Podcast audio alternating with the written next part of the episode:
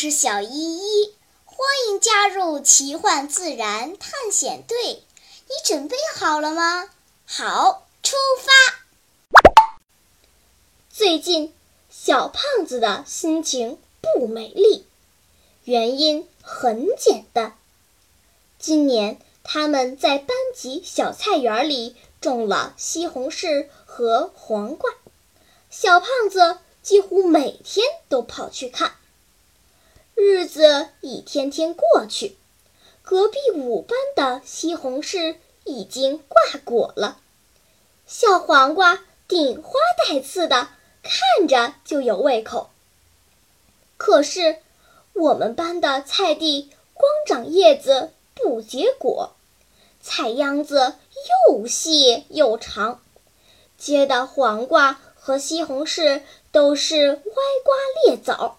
看着就头疼，到底差在哪儿呀？小胖子反复琢磨。别担心啦，兄弟。乐乐拍了拍小胖子的肩膀。俗话说得好，庄稼一枝花，全靠粪当家。你整天往地里浇水，那西红柿和黄瓜怎么可能长好？我看啊，不如你跟老师商量一下，允许我随时请假。我辛苦一点，不去厕所了，屎尿屁都在咱们班菜地解决。我估计那结出来的西红柿肯定比篮球还大。呸！Lucy 吐了一口唾沫，用你的屎尿屁种出来的西红柿。白给我，我都不吃，恶心死了！哼！同学们正在说笑，浩浩突然捂着胸口，急匆匆地跑了进来。他一屁股坐在椅子上，抹着脑门上的汗，气喘吁吁地说：“哎呀妈呀，哎，累死我了！”超超板着脸问。浩浩，你的听写作业交了吗？咱们组可就差你一个了啊！听写作业算个屁！浩浩白了超超一眼，从怀里小心翼翼地掏出一个饮料瓶子，抬手晃了晃。据我观察，五班的那帮家伙隔三差五就会往地里撒这东西。不过，哎哎哎哎，他们的知识产权，他们的商业机密，已经成功被我窃取啦！哈哈哈哈！让我看看这是什么商业机密。小胖子一把抢过瓶子，在瓶盖打开的瞬间，一股难闻的味道窜了出来。小依依。正在闷头写作业，他扫了一眼瓶子，无奈地摇着头说：“别嘚瑟了，什么商业机密呀？我早就听五班同学说了，他们班撒在地里的东西是鸡粪，鸡粪，经过发酵的鸡的粪便。”哎呀，我去！乐乐眼睛放了光，我早就说过。庄稼一枝花，全靠粪当家。你想吃到西红柿和黄瓜，先让咱们班的地吃屎。我提议，从今天开始，咱们男生女生分成四组，集体到咱们班的菜地里拉屎撒尿。我估计一个月以后，哎哎哎哎，一个月以后。咱们班菜地就变成厕所了。小胖子白了乐乐一眼，红着脸说：“这，这既不文明又不卫生。嗯，我不干。”哎哎，我猜你是怕隔壁班的美少女看到你的大白屁屁吧？乐乐坏笑着说：“别自恋了，就你一身大肥肉，鬼才稀罕看呢。”在同学们的笑声中，上课铃响了起来。小依依赶紧宣布：“咱们先上课，关于这个话题，咱们周末再去一探究竟。”周末清早，伙伴们乘坐时空穿梭机来到了位于南美洲的秘鲁，机舱稳稳地降落在一个海岛上。舱门还没有打开，突然。啪的一声，一滩乳白色的东西砸到穿梭机顶部的玻璃窗上，居然是一泡鸟屎。这就是我们此行的目的。小依依指着那泡鸟屎，笑着向大家解释：植物叶子里有一种叫做叶绿素的东西。能把阳光变成植物生长需要的能量。植物合成叶绿素需要大量的氮。如果土壤里缺乏氮元素，植物就长不好了。我们在收获庄稼的时候，氮元素也随着植物被带走了。久而久之，土壤就越来越贫瘠。植物无法从土壤里得到足够的氮元素，无法生成叶绿素，自然长不好。乐乐那天说的没有错，庄稼一枝花全靠粪当家。然而，不是所有的粪都能当这个家。人类粪便。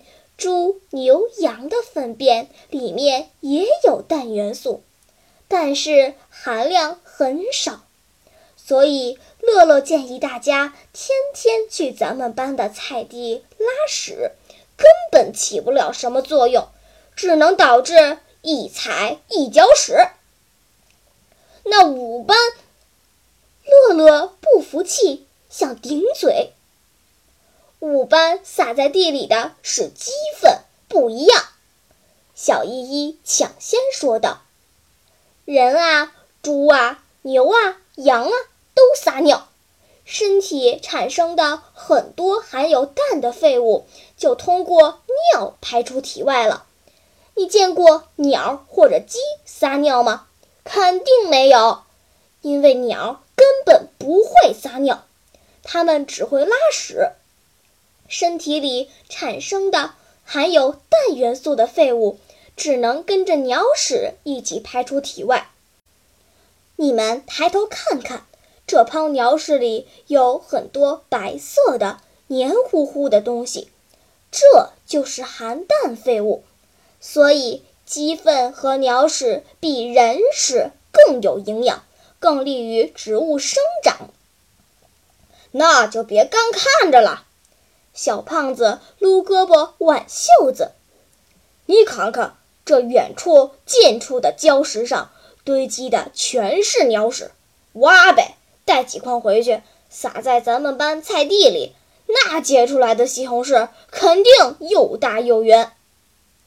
不行，这里的鸟屎可不能随便挖。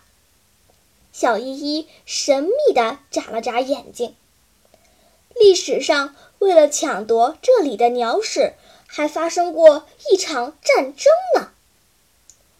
啊，不会吧？妞妞摇着脑袋，不肯相信。谁会为了鸟屎打仗啊？不过，为什么这里有这么多鸟屎啊？难道这是鸟类专用的公共厕所吗？哎哼！小依依清了清嗓子，开始上课啦。这里属于亚热带气候，秘鲁寒流流经时，使海面的温度骤然下降，上层与中层的海水发生循环，升起大量富有营养的有机物和矿物质，因而集聚了大量的鱼。这些鱼吸引了大量海鸟在此栖息。据说这些海鸟每天要吃掉上千吨的鱼虾，排泄大量的粪便。在19世纪之前，岛上的鸟粪已经厚达几十米，也有人说上百米。当时，秘鲁以平均每吨十英镑的价格出口了大约一千万吨鸟粪。在四十年的时间里，从鸟粪贸易中赚取了大约一亿英镑，成为拉丁美洲最富有的国家之一。此外，在那个工业不发达的年代，鸟粪还是火药等军火生产的重要原料。如此利润丰厚的资源，自然引起各国的追捧。因此，秘鲁、玻利维亚和智利三个国家在19世纪爆发了一场争夺鸟屎的战争。然而，到了19世纪末，鸟粪资源终于出现了枯竭，持续了四十年的鸟粪繁荣也终于走到了尽头。现在，秘鲁政府规定。两年开采一次岛上的鸟粪，小胖子，你现在下去挖，不是没事找事儿吗？唉，绕了这么一个大圈子，原来就是这么一回事啊！晨晨长出了一口气。咱们跑到菜市场看老母鸡拉屎不行吗？非跑这么远看鸟拉屎，几句话就能说明白的东西，非得浪费。这么多时间，小依依，你就不能有点时间观念吗？我还有一大堆卷子要做呢。唉，我也是为了让你这个书呆子接受点爱国主义教育。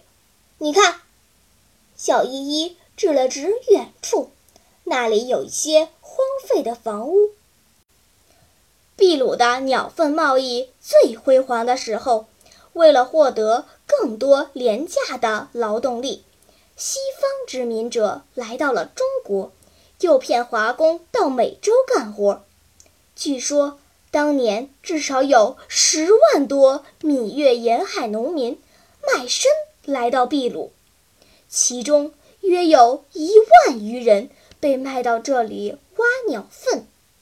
难以想象的酷热，可怕的腐臭。和非人的待遇，使得当时的中国劳工的死亡率极高。除了累死、病死，还有不少人因不堪忍受非人的折磨，集体跳海自杀，悲惨至极。那些废弃的房屋，就是中国劳工干活的遗迹。现在我们强大了。外国殖民者再也不敢欺负我们中国人了。听到这里，Lucy 挺起胸膛，骄傲地说：“所以我们要好好学习，将来报效祖国，让祖国更强大。”对，小依依点了点头。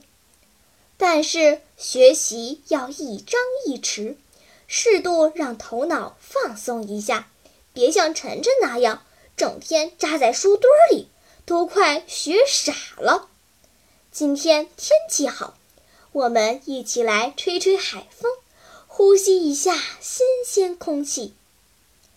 说着，小依依按下了大门的开关，瞬间，一股难以形容的酸臭味儿涌了进来。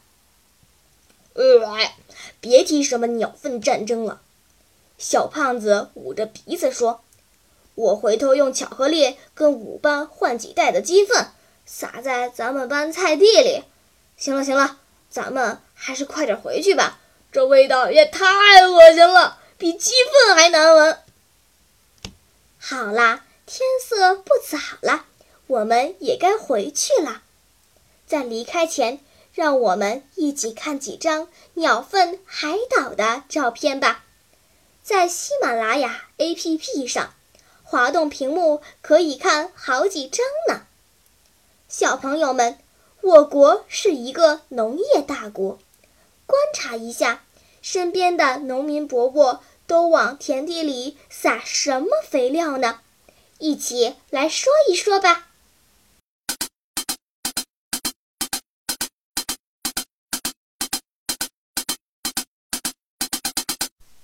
好了，今天的探险就到这里吧，我们该回去啦。大自然里有很多神奇的事情等着我们去发现呢。假如你也想加入我们的探险队伍，那就赶快关注小依依讲故事吧。